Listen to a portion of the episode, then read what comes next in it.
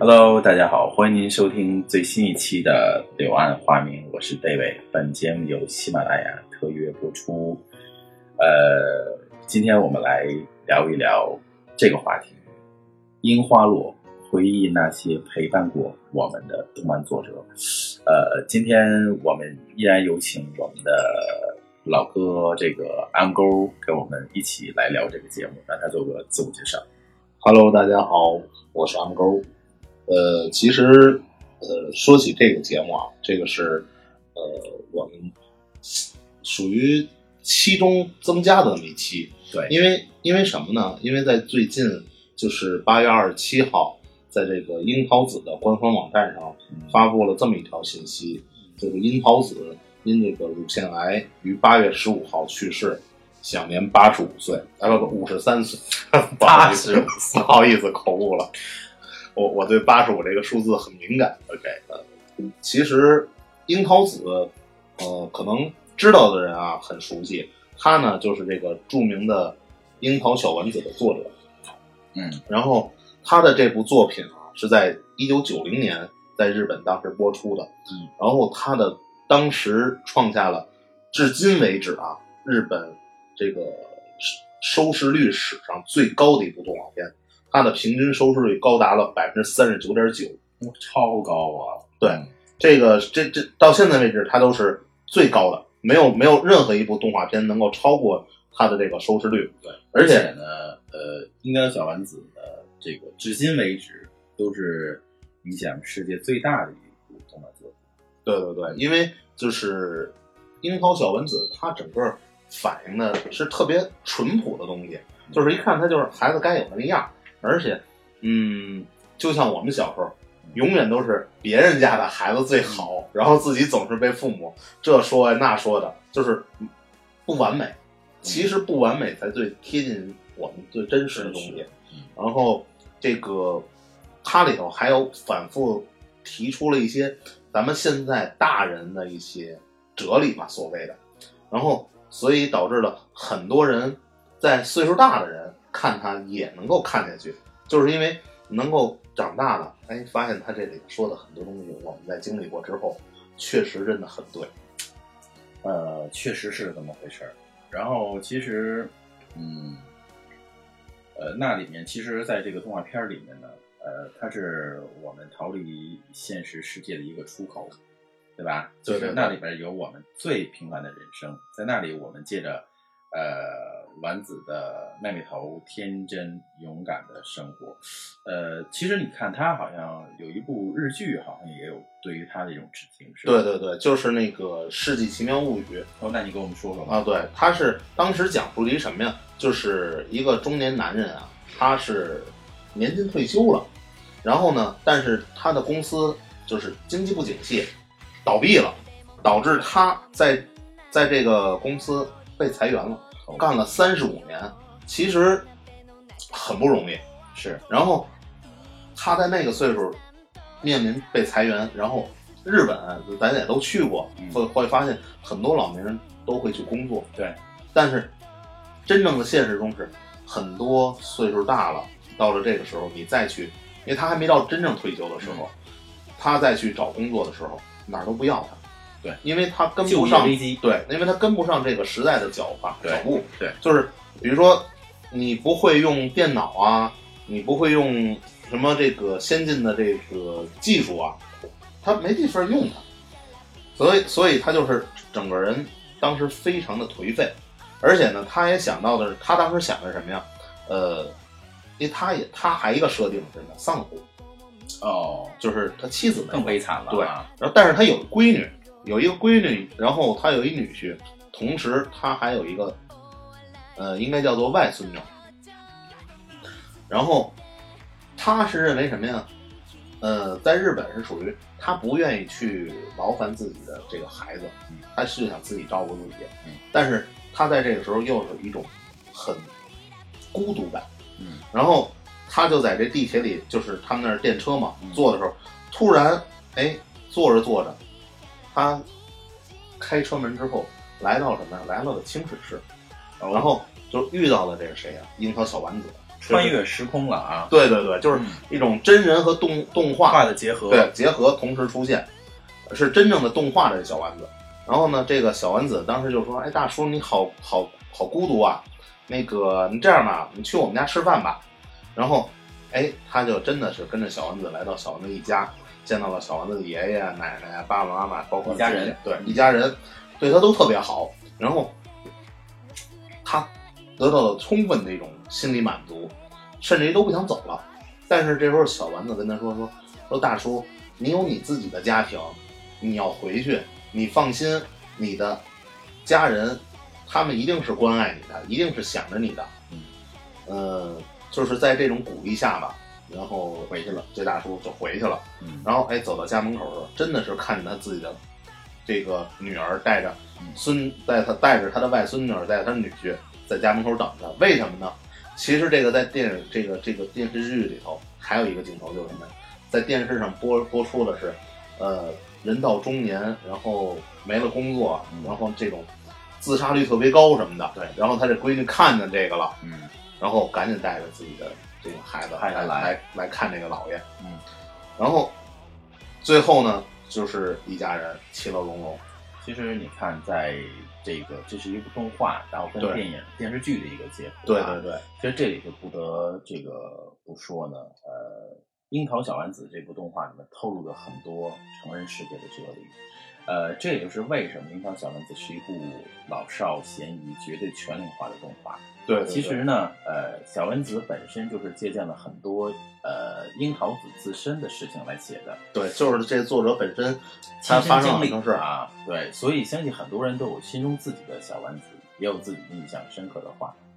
呃，这里面我希望大家可以呃在节目下方留言，将自己心中印象最深刻的关于小丸子的话呢，或者内容呢，呃记录下来。我们这里面给大家准备了一个精美的小礼品。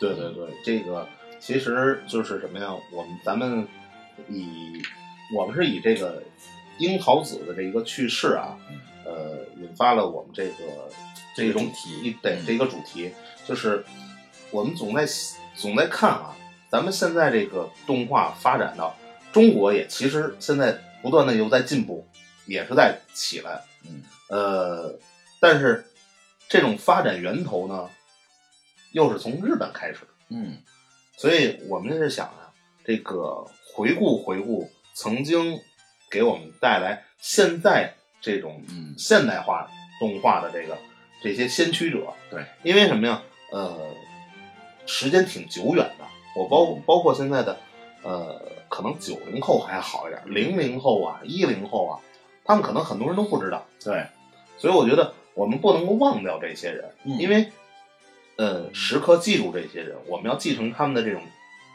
意志，对，才能够把这个很多东西发展的更好。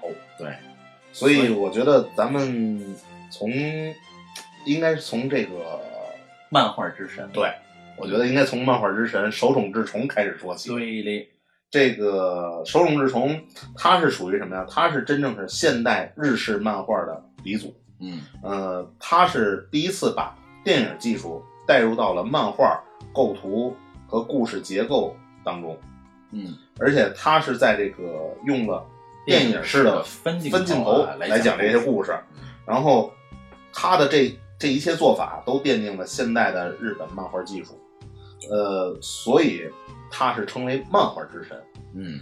而且他是当时精力充沛啊，嗯，画了好多好多种类的各种各样类型的。对对对，什么科幻的、推理的、少年少女、儿童的、鬼怪的、嗯，搞笑的，对对啊，种种种种，就是色情漫画 黑暗色情漫画。反反正就是种类繁多吧。嗯就是他也是把这个漫画分成了这些类，然后后的后来的人也都是按这一类类按套路来吧。哎，对，但是呢，为典型的漫画呢，之前像 M 勾说的这些奠定了基础，作品呢大多数是哲理和娱乐兼备，而他宣扬反战和自由，也让人们对漫画重新有了一个认识，而并不是大家之前说的只有小孩子来看漫画，提升了这个与电影和文学相等的这个档次。对对而对于手冢来说，大家最有名的一部就应该是《阿童木》。对对对对对，这这部漫画是一九在五二年横空出世。对对对，这是当时一出，整个轰动了日本，因为这个这部动画，这呃不能说动画，当时还是漫画呢。这部漫画呢，当时呃，反正也是中国引进的第一部日本对，漫画。我记得我虽然没看过这部，但是我相信很多人都听过这个。嗯，所以呃，借着这个阿童木的火，嗯，呃，当时手冢呢，其实说手冢总觉得好别扭，像像网球王子。手冢国光。对对对对对对，这个这真的是还还是叫叫手冢先生吧。对，叫叫叫加上先生对对啊对对。对，其实他他就借着这个呢，然后在六一年嗯，成立的他他这个重重制作公司，重制作公司，对对对，就是开始制作这个动画片儿，嗯，也是在日本当时放的第一部的多集的 TV 动画，就是也是还是这个《几把风梦》，嗯，包括还有第一部的彩色色动画《森林大地》啊，对，就是那个应该是 Leo 吧我记得 Leo Leo 对吧？？那会儿也是我们小时候看过的，对，所以就是他也是从把这个漫画引入到了这个动画，对，嗯，而且他当时的技术叫做什么呢？叫做呃三格式拍，嗯就是用很简便、很节约成本的方式来去画这个。嗯，而且他后来就是整个他这一生出了好多好多出名的作品，嗯，就是什么森林大地啊，然后三眼童子，对还有小飞飞龙，然后还有咱们看过的小时候看过那个《我的孙悟空》，对我的孙悟空，那个我记得还是我小学时候看的。对，还有跟医学有关的，对哎怪这个怪医黑杰克，对对对，说到跟医学有关，是因为什么呀？是因为手冢治虫，他除了他是一漫画家以外，他还是一个医医学博。士，这很厉害，对对对，这这实在是对。这一般的漫画家不具备的一个。而且他还有论文，对啊，就是那个论文我们都查着了啊，叫《异形精子细胞膜结构的电子显微镜的考察》，而获得了博士学位。那时候他三十三岁，对，真是真是太厉害了。有为呀，厉害！其实大家只知道他是一个漫画家，其实他在医学领域也有自己的这个一知见解啊，对对对非常厉害。嗯这个其实手冢治虫他对整个的日本漫画家影响都是非常巨大的。对，就是呃，几乎所有的漫画家都是受嗯手冢治虫嗯这个作品启蒙，是而且曾经有一个人说过，说所有人画的漫画，嗯都是在模仿手冢治虫。嗯嗯嗯嗯，所以说这个呃，怎么说呢？手冢治虫真的可以称之为漫画之神。神，但是有一个怎么说呢？嗯算是一个小题外话吧。嗯他之所以能成为这个漫画之神呢，嗯，还源于咱们中国。哦，对，就是什么梗？就是他在一九四三年的时候嚯看了这个中国，呃，应该我记得应该是中国的第一部动画片，啊是万氏公司出的这个《铁扇公主》。哦也跟西游记有关啊。啊，对对对嗯对对。然后他因看了这个启受启发启发，他是想要做的是这种成人的动画，嗯，成人的动画的这个他。不是那种无脑的啊。对对对对对，就是他其实是推动了，就是让漫画，呃，向咱们成人靠拢，嗯，不是说仅仅就像刚才说的那个，不是小孩看的，对，说大人也能看，从中有哲理，不是一种就是看的乐笑哈哈就完了。他是他是这么一个嗯最主要的贡献。然后他还有一个最大的贡献嗯就是什么呀？就是他当时第一次在这个日本的做动漫里头引入了这个助手制度，还有这这个助手很有名对对啊。另一个大咖啊，是他的最大贡献就是日本第一位导入助手制度与动漫企业经营化的一个人物先驱。但是他这个助手是非常了不得的啊。对他这个他的助手就是手冢治虫的助手嗯有非常多，哎，就是你大咖也有很多，对真的是成为很多的知名漫画家。对，但是其中最知名的一部 一位嗯就是咱们下面要说的这个，对对对对，就是这个藤子不二雄。对这个听这个名字的人，嗯所有人都应该知道，就是机器猫的作者。对，呃，不过藤子不二雄呢，他其实是两个人，嗯一个是藤子 F 不二雄，一个是藤子不二雄 A。哦，快讲讲这是怎么回事？对他俩人啊，其实从小就就是好基友。哦，他俩是两个人，对，这是俩人，哦不是一家的哈，不是一家的，就是哦。藤子 F 不二雄呢，他名本名叫藤本弘，哦，然后藤子不二雄 A 呢，他的本名叫安孙子素雄。跟他妈药名儿似的，一种雌性激素啊，对对对对。感觉像一种药啊。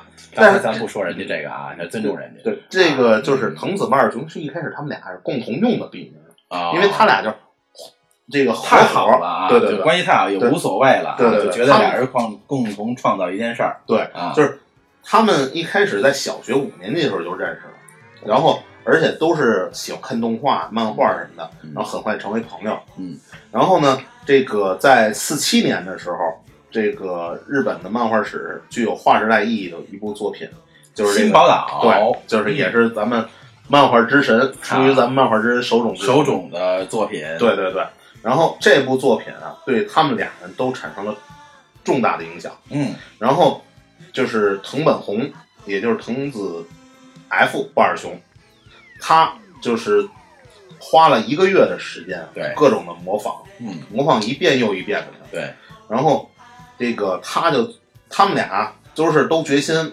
进入漫画领域，对对对，然后是五二年的时候，嗯也就是在这部作品之后五年，五年。然后就是藤本弘毕业了，来哦，他去到这个手冢治虫家去拜访，拜拜访先生去了啊，对对对。嗯。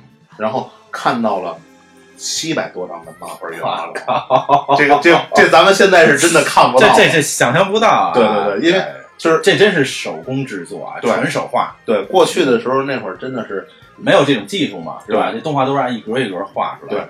然后让他大为震撼，嗯，然后他就有这种感受之后，回家三天把他那工作就辞了，然后完全的一心扑到这个就是漫画上。偶像的力量是多么对对对对对，嗯，这这估计跟你这个贝克汉姆差不多。但是人我倒，不是巨星嘛也，还是有差距的啊对对啊，这个嗯跟天赋有关。对，跟天赋有关，确实也是画画天赋啊。对，然后他就那个他自己一心就走这漫画之后？呢，我我我接着说啊，然后呢，呃，他又开始安利他那个 好基友，对对对对对你也别工作了啊，一起来画画。对，于是呢，这个他这个好基友呢也辞去了工作，一起到了东京，靠画漫画来闯一番天地。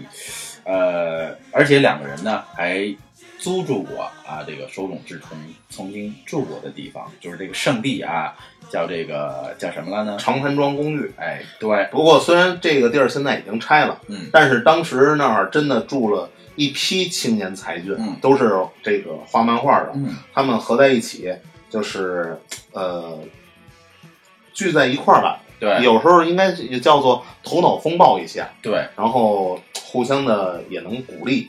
嗯，而且其实，在一开始啊，就是呃，他们俩那会儿共同用的就开始定了用的笔名就是藤子不二雄。藤不二雄，然后他们俩在一开始的时候啊，连那个就是房屋的租金估计都够呛，对押金什么都，嗯。哎，恰恰这时候先生手冢先生。给你钱，对啊就是就是轻人很支持嘛，对。然后都帮他们垫付什么。对，然后直到 他们两个人合作的一个部作品叫做《嗯 Q 太郎》。Q 太郎，哦哦，这个还看过，对对对，嗯。这这个我记得曾经有一段时间，Q 太郎就是说因为不再画了嘛，对，所以被炒得特别贵。对，藤太郎现在如果大家能到这个某宝店，或者是是吧，这个能淘到这种呃漫画书的话，这个价格也是很高的。对对对对对。嗯。就是这一部漫画呢大火，然后他俩人哎才能够自己叫不再是入不敷出了。对，有收入了，而且呢，随之呢开始片约稿约不断、啊。对对对，然后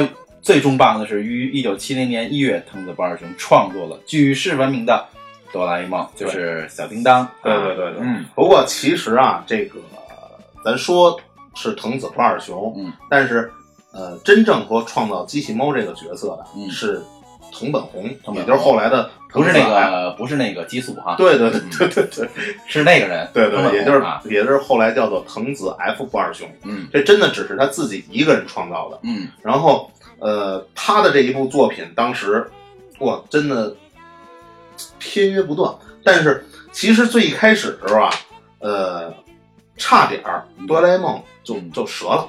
因为这个他们在投稿的时候呢，拿到编辑部看的人气呢不高啊。对对对对对。呃，落得几年后呢，这个连载呢就草草结束，险些呢无疾而终。对本来本来他本来他都是就是说想要画结局了，嗯结果分就是他的这个读者，嗯就是说粉丝嘛，嗯啊纷纷投稿说说嗯，不行，你不能终止，你必须画下去。对，所以这个就是呃，哆啦 A 梦啊，就是一直呃，嗯，就是一直都就就应该是没有画到结局对。虽然咱们后来就其是实就是说到 M 勾说的这个呢，确实是他没有画到结局。然后哆啦 A 梦重新连载了以后呢，最终它是成为了全球文化的一个符号。对对对但是啊，呃，藤子 F 不二雄先生呢，最后是倒在了画桌前，对对吧？他当时手还握着笔。所以说实话，就是怎么说，又是聊到我们之前讲日本那一期，就是日本的这种匠人精神，对对对吧？对对，真的是为了这一个自己爱的事业奉献出自己的生命，连最后一刻嘛，对的话，嗯对他所以很致敬这样的先生。对他就是他其实也相当于是呃对手冢先生的一种传承，就是手冢先生他也是就一心都扑在漫画上头，嗯。然后就是为了能够给大家带来更多的欢笑，嗯。然后他也是一生都奋斗，然后作为他的助手，嗯，藤子不二雄，他也是用的这种精神对。来回馈他的这个老师应该算是导师，导师对对对，嗯。应该算是一种人生的导师。对，嗯、其实，嗯、后来为什么说这个藤子不二雄他们俩分家了呢？嗯。其实也不是说俩人说关系不好，嗯，是什么呀？是俩人画画的画漫画的风格啊不同了，不同了，嗯。就是。嗯，你画你的，我画我的，嗯，然后但是呢，大家都都用藤子不二雄，大家看着感觉很别扭，对。因为哎，这风格怎么这样又那样？对。所以后来干脆俩人分家，对。就是彼此呢各用一个笔名，对，然后你画你的，我画我的，对互不冲突。对。而且机器猫当时，呃，它还超越了手冢，对。手冢治虫。是，就是，呃，手冢治虫当时它的这个是是铁臂阿童木能够收到周边这种厂商能有三百多家，嗯，而机器猫多达八百多家。对这个这个实在是太厉害了。对，这个也就是呃，应该属属于奠定了就是后来日本的这种呃动漫产业。嗯对，它就是先从手冢治虫引发了这个动漫的这个企业嗯经营化，嗯然后就变成了周边产品多，嗯。然后这个呃藤子不二雄相当于就是发扬，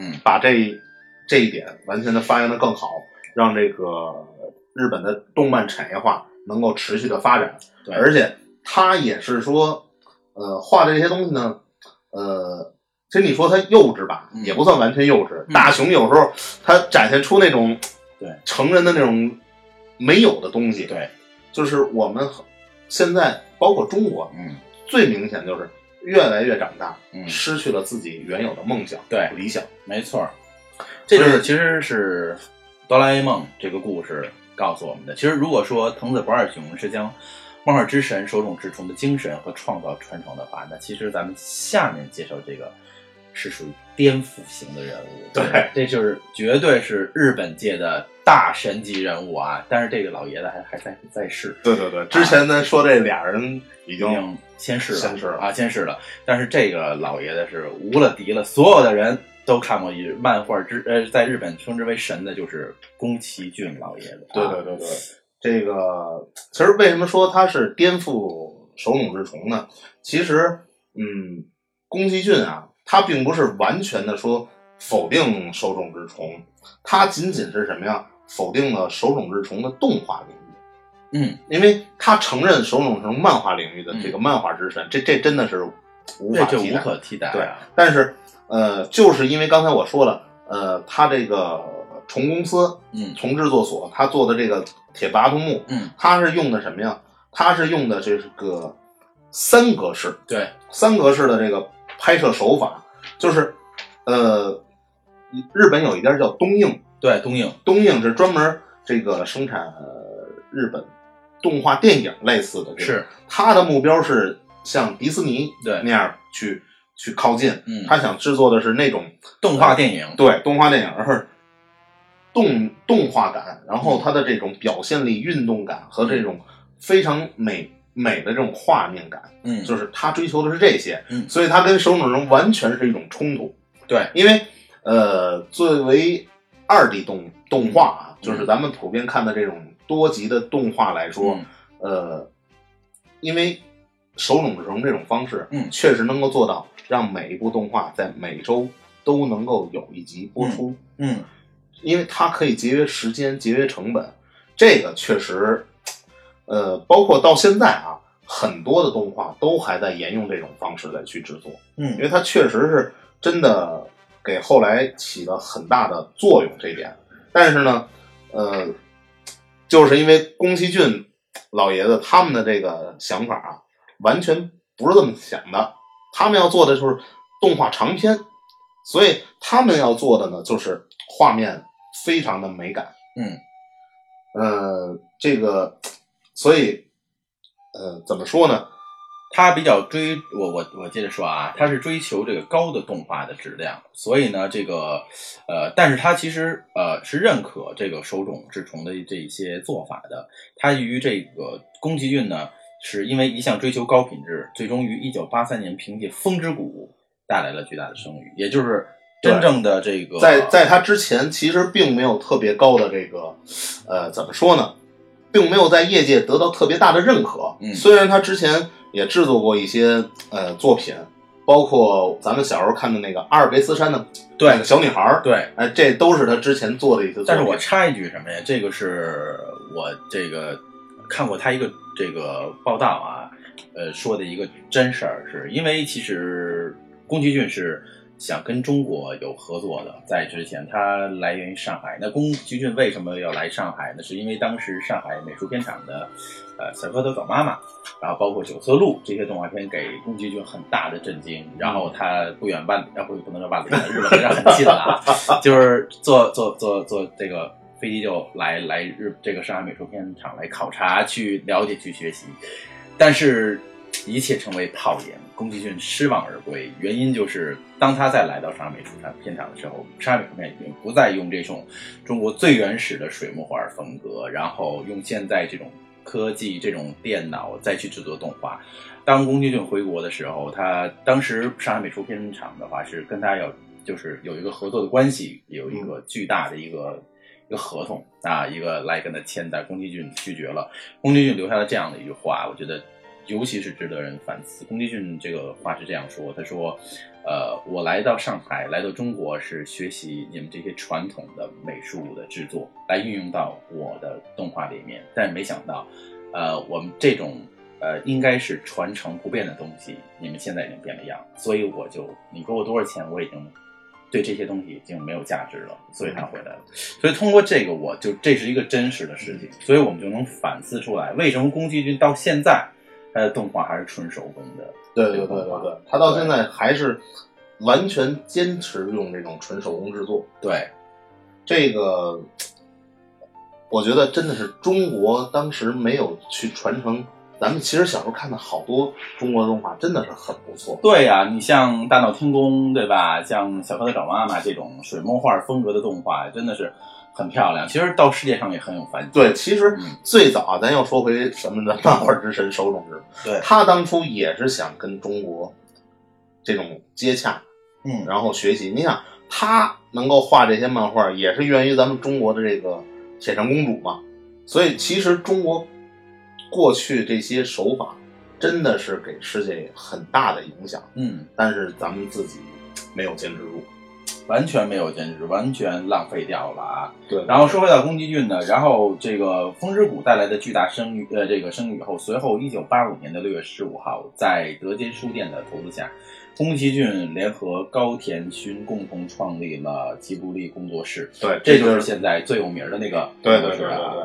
嗯，这个其实吉卜力工作室呢，它这个名字啊是来源于二战的时候这个一架一一架这个意大利的侦察机，对对对，啊，是名字它是意思是叫什么呀？撒哈拉沙漠的热风。哦，这个是为什么是这个呢？是因为嗯宫崎骏啊，他的父亲嗯曾经是这个飞机制造厂的，在飞机上工作，哦，然后他从小啊就对飞行啊、天空啊充满了向往，这就是这个吉吉卜力这个名字的嗯，来由之一。对，其实呃，为什么就是你看啊，宫崎骏他家是做飞机这行的，嗯可是他为什么画漫画呢？是因为他行二，嗯，他在他们家排行第二。嗯大哥是要有继承家族的啊这个对对对对一对对对这个，而而第二个他可以自由选择职业，嗯他就选择了做动画，而且当时他这个在做漫画的时候，他也可以选择做漫画，但是他并没有选择做漫画，而是直接选择了去做这个动画。嗯，他就说什么呀？呃，因为当初都大家都说这个画漫画你是都是在模仿手冢治虫，嗯，而他就说，那么我不想模仿任何人，我想做我独创的东西。嗯，那么他走的是动画，而而说起这个宫崎骏啊，咱们也不能不离开谁呀、就是这个高田勋。嗯高田勋呢，就是对于他来说是一种导师，也有点像，但亦师亦友吧，我觉得。呃，而且很可惜啊，高天勋也是在今年去世的。对，这个也是属于今年这大神来大神走啊，就对一波大神是大神随着一波走啊。四月多嘛，他是在四四月多去世的。其实很多人都说，这个没有高天勋嗯就没有宫崎骏。对，呃，高天勋的走对宫崎骏是个打击吧嗯对，真是挺大的打击。对，呃，但是什么呀？这个高天勋跟宫崎骏的这种做法呢，他俩人画风各种又不太一样。嗯。就是咱们耳熟能详的，你看什么《风之谷》啊，嗯龙猫》啊，嗯，然后幽灵公主啊，红猪啊，对，还有什么后来最著名的《千与千与寻》千寻，这这些。这些啊，对，嗯。这些都是出自于宫崎骏，但是还有一些作品，比如说《萤火之萤火虫之墓》，然后呃。还有《河狸之战》，对。这些咱们也都知道，对。但是知道它都是来自于吉卜力公司，对。但其实它的监制都是高田勋，对对对，其实插一句话，其实这个《萤火虫之墓》这部电影是，呃，除这个《千与千寻》以外，让我最感人的一部电影。对。这个电影反战力度之大啊，这人性这个表现之张力，确实是超过了这个动画，真的真是看哭了。对对。我对，但是但是你想象不到，他是在一九八八年嗯跟龙猫，就是对。宫崎骏监制的这部《龙龙猫》同时上映啊同时上映，同一年上映的。对。但是龙猫是当年的第一，对对龙猫是当年的第一，对。就是呃，充满了更多的童趣的这一部这个作品，呃更受大家欢迎。对，可能《萤火虫之墓》更现实一点，对对对。残酷一点啊。嗯，但是在《萤火虫之墓》，咱又不得不说高田勋啊，他有点什么呀？有点特别严重的拖延症。对 对，他他这个拖延症导致的就是呃，本来这部作品说是要夏夏天上映的，上映然后这个这个敏夫就跟他说，嗯咱们这部啊要春天上映，你赶紧画。赶紧画。”然后？然后他就各种的催催催催催，终于夏天哎供应了。才才能上。呃，对，然后直到呢，呃，二零零一年《千与千寻》的上映，这部动画长片拿下了这个票房总冠军，超过了三亿日元啊，创造了三百亿呃三百亿日元，而而同时呢，日本动画年度经济总额才五千亿啊，对它一人就占了三百亿。对对对，嗯，就是一般的这种年度票房首位的作品，对，也就是三十亿。而且它最牛的是什么？它能请来首相作为首映捧场，对对对这个太牛逼了啊。这这真是很不一样的。对对对，而且这部动画片的，宫崎骏成功的开始得到了国际的认证，获得了奥斯卡动画片最佳导演。我刚想说你国际上 ISO 九零二了？咱们都是什么考？从我们这里边有认证有激素啊，我们都跟这有关系。威尼斯电影节、柏林电影等各大优电影长片啊、动画长片的导演奖、动画片奖，这些都是对宫崎骏老爷子长期高求、高要求的动画的制作的带来一种结果。其实宫崎骏的电影中的动画电影中的更多的是反战的思这个思想，对吧？对对因为他是一个反战主义者。对，而且其实最早的时候，这个老爷子还是一个共产主义者。对，这个直到他画完那个九四年了，我记得九四年画完《风之谷》的漫画，嗯，他才不再是一个共产主义者。对，而且我跟大家，呃，我在这个 M 勾写下了这么一句话，一段话，我觉得确实是 M 勾在对这期节目里用足了功课啊。在二零一五年，宫崎骏督促日本首相安倍晋三在其战后七十周年谈话中承认，日本曾对中国发动了侵略战争，并对此呃，并由此给中国人民造成了巨大的。苦难进行彻底的反思。宫崎骏批评推动战争立法是逆时代的潮流，他认为现在一部分日本人希望忘记过去的历史，但是日本当初发动侵略战争的行为是绝对不允许，不允许被遗忘，更不能去否认。他表示，任何国家都不能为此寻求自身的利益而发动侵略战争，这是每个国家都应该遵守的最基本的法则。这也是让很多人尊敬这个宫崎骏这个作这个漫画家的一点。对对对，中国其实中国人很多会喜欢宫崎骏，也是源于这一点。很现实，不逃避啊，对对就是面对自己历史的错误。我觉得这个是，呃，怎么说呢？这个这是很明白的人，对对对对对，所以也值得人去尊重啊。没错没错，嗯，这个啊其实说实话，我插一句啊，有点像这个村上春树啊，就是日本的一个大作家，也是很坦然的，就是在他的小说，大家都如果知道啊，去年有一本特红的，就是《骑士团》嘛，《刺杀骑士团》里边，他就有一段对南京大屠杀的一段独白。如果大家有看过这部小说的话，特别就应该特别感想。这本书在推上在日本上市的时候呢，还得到了这种右翼的这个抵制抵制，但是没办法啊，嗯这个村上就是这么一个人。这本书还不但成功发表，而且是火爆全球 啊！这个对对对对对，反正反对他们这个都是有理。对。而今年毛毛虫菠萝的诞生，也预示着七十七岁高龄的老爷的第一七次复出。我们其实剩下的只有祝福老爷子更长寿一些。对，因为呃，他活得再久一点儿，能再复出吧，再给咱们带来更好的这个作品。对，虽然批判手冢治虫，但是对于动漫摆脱了只有小孩子才看的认知，有着相同的传承，让更多的成年人是吧去关注动漫世界。对我觉得其其实这一点主线还是没有变。对，就是嗯其实你看啊，动漫这日本动漫，就是咱们认知的动漫啊，呃，更多是源于日本。但是其实你看，呃，无论是手冢治虫也好，还是宫崎骏也好，嗯他们其实还都源于中国。嗯这这点不得不承认，嗯其实中国当初真的是有太多的，又说的又老生常谈，嗨真是太多的优秀作品，我们没有自己坚持住，呃遗。憾呐，这是其实怎么说呢？它更多的我觉得是源于什么呀？当时中国不能够像手冢治虫一样嗯去制作这种嗯漫画这种经营产业化。嗯它如果做到这点的话，你像什么舒克贝塔呀，什么这个呃葫芦娃这正经的，舒克贝塔还不错啊。对，嗯这个葫芦娃什么，他们都能有一些很好的周边产品，可能也搭着什么呀？我觉得也搭着当时中国的经济啊，真的确实是太落后了。对，所以就是你真的做出一些呃产业化的东西呢，别人接受不了，买不起。没错你你尤其你中国人自己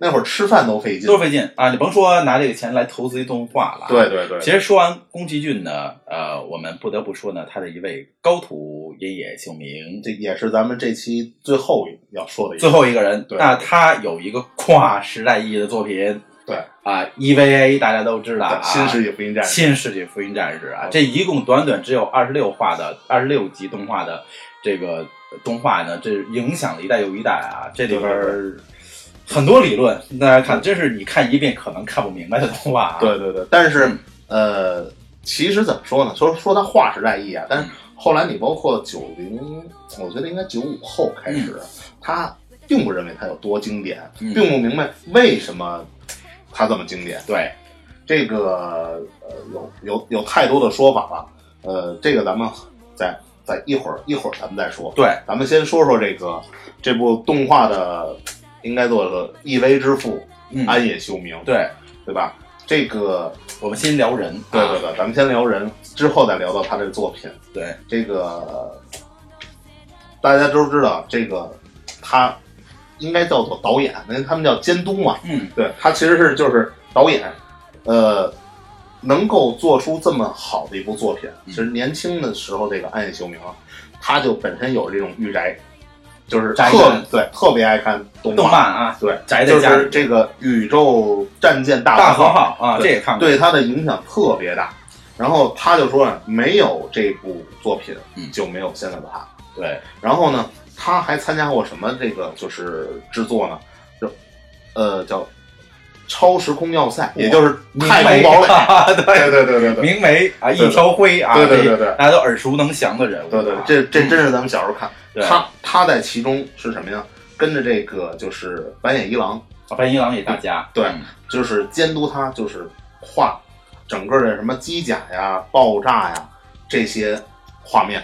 这样吧，对啊，就是这些画面也是在后来嗯他的作品中得到充分运用的，就是呃，在画工上头，板野一郎给他的作用是最大的。而且还有一点挺逗的啊，又一个辍学的啊啊，那个辍学完了，这个接着辍学，对，呃，是因为呃呃吉卜力工作室呢，当时因为人手不足，因为风之谷的原画师啊人手不足，呃，他这个顺利入选，原本呢就学业荒废啊，学费那个未缴的这个这哥们儿呢就被学校除籍了。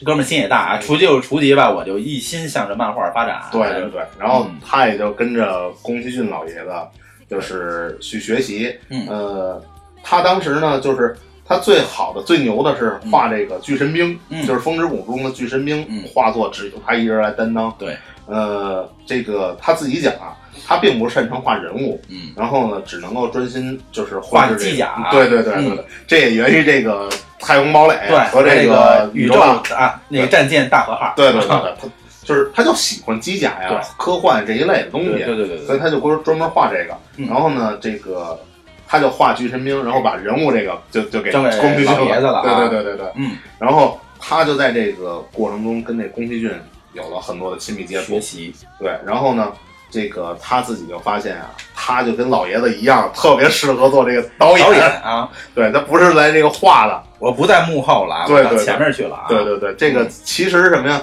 大家都知道，这个 EV 这就又早说一步了啊。这 EV 的这个人设是真本一行，对其实呃，包括后来的漫画什么也是嗯真本一行画的，漫画跟动画还是有些插入的。没错，嗯，但是整个的这种世界观全是安野秀明给的，对，就是真真本一行只是画了个人物。嗯然后就是在这个在风之谷的这个创作过程中啊，嗯，他就跟这个宫崎骏学习了很多很多。对，而且他公开也说过，在自己动画的领域有两位老师，一个是板野一郎，对一位是宫崎骏。对嗯就是宫崎骏真的是给他带入到了呃更高的一层的领域啊。对，然后就是到了八四年，他就跟他们的这些好友一块儿合作了。其实当初他们先合作了有一家小的公司，嗯那个名字我忘了叫什么了，但是后来就是在八四年把这个公司更名，嗯，就是后来的 G 社。对，G 社，对对对，然后他们就次年八五年嘛，对，就是推出了这个王力王力友军啊，对，，嗯。王力友军当时推出啊，呃，其实整个的这个动画呀、其实挺好看的，嗯。但是呢，呃，也有一些它的问题，嗯，呃，这个最大的问题呢，我觉得，呃，可能跟什么呀？可能跟这个安野秀明是不是在呃吉卜力这个工作的时候，嗯，呃，受这个高田勋影响，啊也有各种的拖延。拖延症啊，对对对拖延症，这个鸡舍就是到后来影响鸡舍最大的问题就是这拖拖延，对，对，它就很多东西拖延导致了最后这家公司的这种入不敷出。对，然后呃，反正他这个负债累累嘛，对，然后到八八八年的时候，推出了《飞跃巅峰》啊，对这部作品呢中的镜头简洁、字幕运用、黑白画面等都是这个岩野秀明后来惯用的手法，画作之精良，被影迷们誉称为 EVA 的前传。对对对，就是呃，其实好多人都说什么这个没有，咱们王老师老说没有这个蓝宝石之谜就没有这个对 EV，对但其实真正说 EV 这个前传啊，其实应该是这个飞跃巅峰。对其实通过这个名字各种的都能够看出，就是这个他自己内心那种想表现的东西。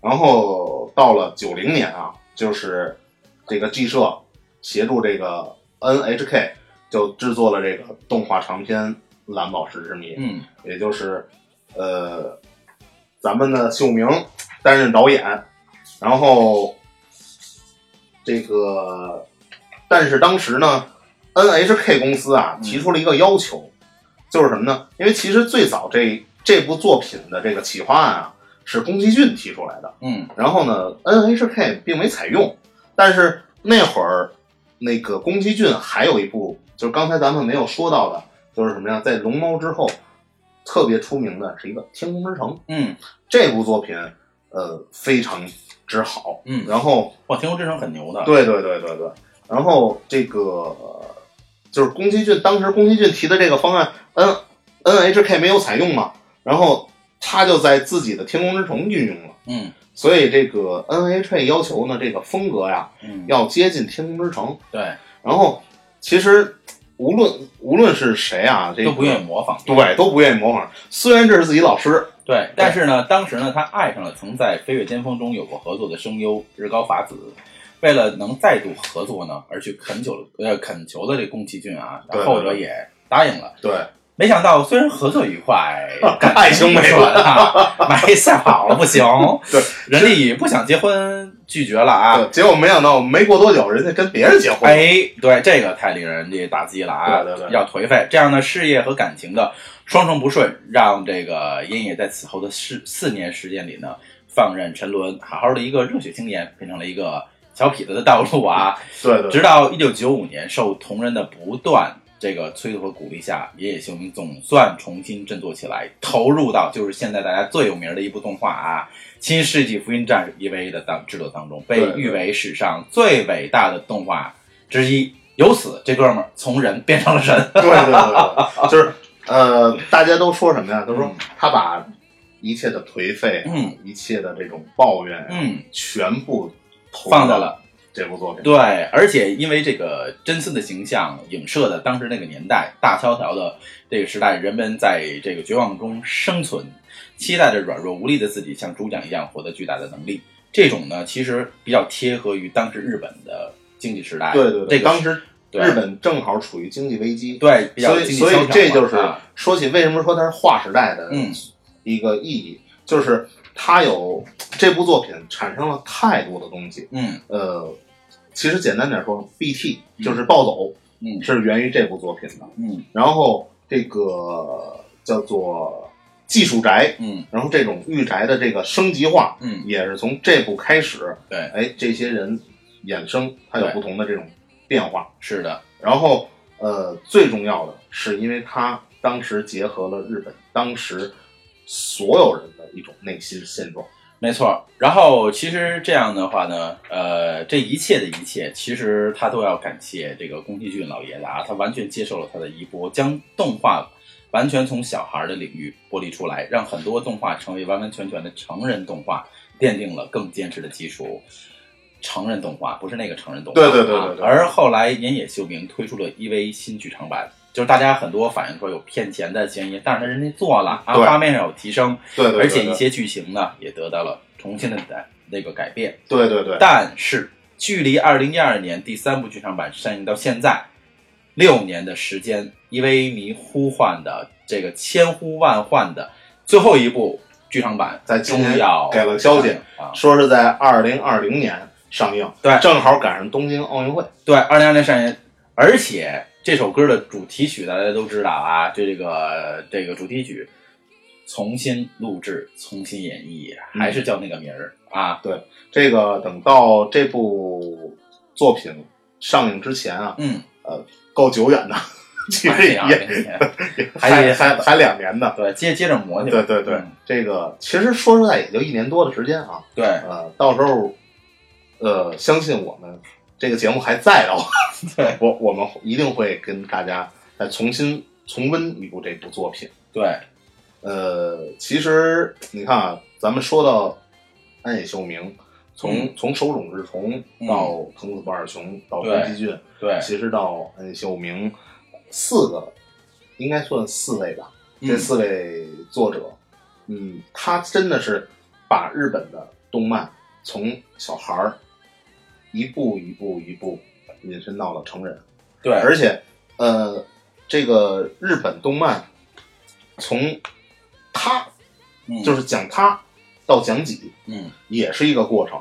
对，就是嗯，又回到咱们开始说的这个樱桃子，嗯他这个小丸子之所以这么轰动，之所以这么广受人知道，嗯，也是由于他贴近于我们自己。对，就是嗯、呃中国古代有一句话叫“事不关己，高高挂起”。对，呃，只有这个事儿跟你有关系了，嗯你才会更关注它。对，介绍了这么多呢，这个动漫的作者，呃，有的人已经仙逝了，有的人今年像小丸子啊，今年离开了我们，就前几天离开了我们。虽然他们的风格不同，作品不同，但是他们同样做着一件事，继续追着那个梦，让动漫不断的成人化、产业化，让更多的人呢接受动漫，让动漫不仅仅是小孩们看的，也可以有更高的人文。这里面其实包括环保、反战等思想的存在。对对这一代又一代的动漫人也在不断的继承和发扬这一点。希望未来我们可以继续看到更多更好的作品问世，也期待着更多的大师能够出现，也更期待着中国国的动画对，期待我们中国的动画崛起。崛起。嗯，其实今天说了这么多，回忆了这些大师动画的大师，呃，我们真的是想说，我们是看着这些动画片儿长大的啊，我们没有经历过，他们只是给我们带来了欢乐，是吧？或者是也能通过他们的作品里边儿尝尽了人间的这个酸甜苦辣，对冷暖。呃，真的是要感谢这些这个大师们，用一生的心血来投入到一个事业当中啊。对对对，嗯，这个其实呃，咱们说的这四个人啊，还远远不够。对包括什么鸟山明啊，嗯，然后你喜欢的车田正美啊，车田，然后还有一个一直有拖延症的富坚啊，对对对吧？对对就是还有高桥留美子，高桥留美子，很多很多大师，咱们这次还有尾田呐啊，还没画完呢，啊现在这个啊，尾田的也快，对，还有青山刚昌啊，对就是就柯南的作者，就是我都查了一下他们的年龄啊嗯，呃，也基本都是在五几年呀、六几年。现在也进入暮年那个年代。对对对，这个六几，你想吧，如果是六九年的话，他都已经将近五十了，对。对吧？所以，呃，其实你看樱桃子五十三岁走的，就是他们这些大师，如果，呃，我知道富坚可能够呛，他倒活得挺滋润的，对，对，其他如果画的特别那什么的，嗯，很有可能也会过劳死，所以我们真的只能说是盼望他们能够身体健健康康啊。对对对对，给我们带来更好的作品，而且别给我们带坑，对 对。一定 给我们完结。对，而且呃插一句题外话，今天我们来录这个节目的时候呢，正好，呃，一个是怀念这些过去的大师，然后呃，利用节目这最后几分钟呢，呃，我们也怀念一个音乐上面的大师。然后今天我们录这个节目，正好是赶上 Michael Jackson 的名旦吧，应该算六十岁的生日。也也是 M 勾啊，啊，对对，呃，这位大师在音乐领域上无人造极呀、真是巅峰，从歌到舞到反战反战到人文，呃，到慈善，真是一个确实是一个大师。有人说 Michael 就是一个 Peter Pan 彼得潘吧，永远活在自己的心里边，不被别人所。呃，外界所影响、所去污染，所之前造成的这些误会，无论里边真假不得而知，但是只能说 Michael 是个太天真的人，太善良的人。白羊座吧？哎呀，不知道，呃，这个这个月份应该不是白羊座，所以真的是我们，呃，要说到 Michael，其实我们可能会用有一段时间我们可能会用一期的节目来梳理 Michael，但是在今天这个时间段，这么多无论是音乐的大师还是动画的大师，让他们在这个天堂是吧安好，让他们继续呃把他们的呃留给现在世人的这些作品发扬这个光大，我们也会。传给一代又一代人去看这些动画，去听这些，好吧？那今天的节目呢，就到这里结束，感谢大家的收听。本节目是由喜马拉雅特约播出，再次谢谢大家，让我们下期再见，再见。